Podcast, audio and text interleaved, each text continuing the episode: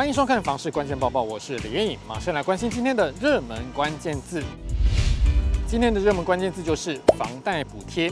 内政部推动的房贷补贴，最快六月一号就可以开始申请。最快七月份就可以领到钱了。内政部长林右昌表示，这次推动的中产以下自用住宅贷款户支持方案，主要是要照顾过去三年来受到疫情影响的中低薪房贷族，所以不适用于未来要买房子的人。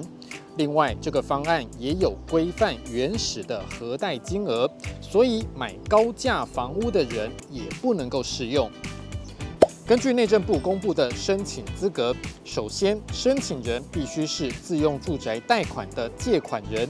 而且借款人的配偶和未成年子女加起来只有持有一户房子，也必须只有一笔自用性质的购置住宅贷款。另外，原始的核贷金额除了台北市在八百五十万元以内。其他县市都必须在七百万元以内，申请人和配偶还有未成年子女加起来在一百一十年的总收入也必须在一百二十万元以内才能够提出申请。林佑昌也说，这次的专案预定在六月一号开始申办，全面采用线上申请，只要审查符合资格。三万元的支持金就会直接汇到申请人的账户，最快七月初就能够领到钱。内政部估计，这个方案在全台湾大约会有五十五万户受惠，其中台北市占了四万户。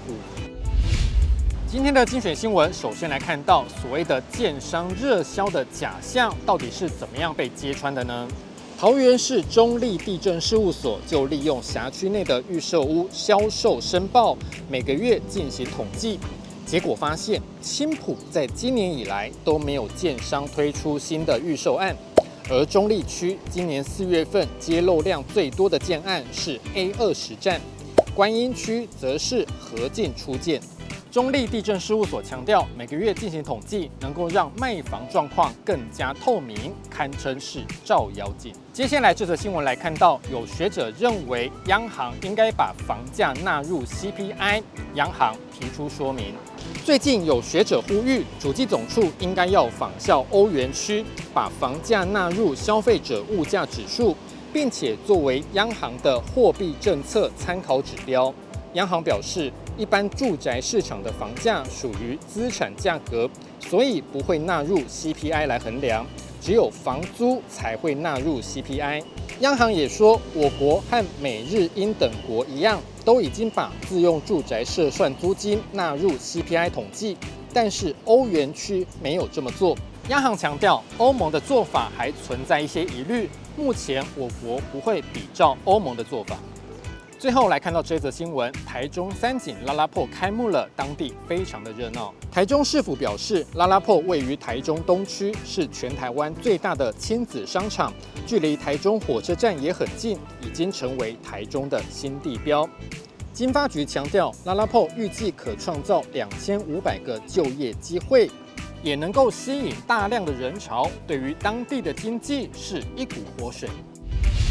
今天的买房卖房，我想问，有网友问到了小套房的贷款问题。这位网友说，想知道十平以下小套房可以贷款的银行。